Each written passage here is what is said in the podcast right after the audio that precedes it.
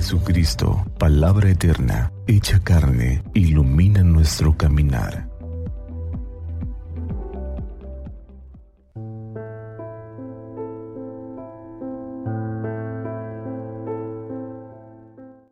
Del Santo Evangelio según San Mateo. En aquel tiempo Jesús dijo a sus apóstoles, No teman a los hombres, no hay nada oculto que no llegue a descubrirse no hay nada secreto que no llegue a saberse. Lo que les digo de noche repítanlo en pleno día, y lo que les digo al oído pregónelo desde las azoteas. No tengan miedo a los que matan el cuervo, pero no pueden matar el alma. Teman más bien a quien pueda arrojar al lugar de castigo el alma y el cuerpo. ¿No es verdad que se venden dos pajarillos por una moneda? Sin embargo, ni uno solo de ellos cae por tierra si no lo permite el Padre. En cuanto a ustedes, hasta los cabellos de su cabeza están contados. Por lo tanto, no tengan miedo por usted, porque ustedes valen mucho más que todos los pájaros del mundo. A quien me reconozca delante de los hombres, yo también lo reconoceré ante mi Padre que está en los cielos.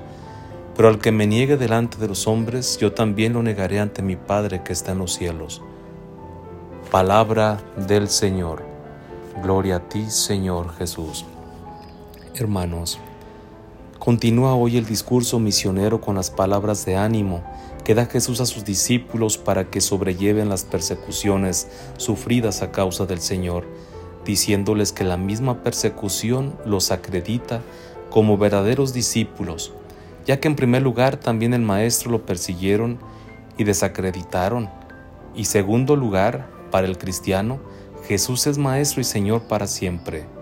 A continuación el Señor dirige una palabra de consuelo para los discípulos que experimentan angustia y miedo a causa de las persecuciones y por tres veces usa la expresión no teman, expresión muy usada en el Antiguo Testamento para asegurar la ayuda de Dios.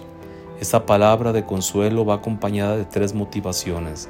La primera, el miedo no debe impedir la proclamación del Evangelio porque el mensaje acabará siendo público ya que Jesús vino a revelar lo que estaba oculto y lo mismo deben hacer los discípulos.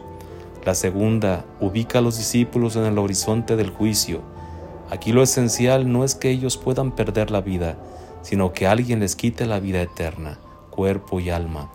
La tercera apela a la confianza inquebrantable que los discípulos han de tener en el Padre Celestial ya que Dios que se preocupa hasta de los seres más pequeños como el más insignificante de los pajaritos, ¿cómo no se va a preocupar de los que anuncian el mensaje de su Hijo Jesús?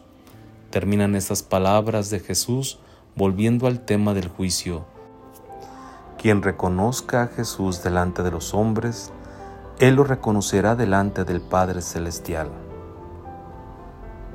Santa María de Guadalupe, nuestra Madre, nos cubra con su manto y nos tenga en su regazo, y que iluminados por la palabra del Señor, tengamos un día lleno de bendiciones, paz y bien.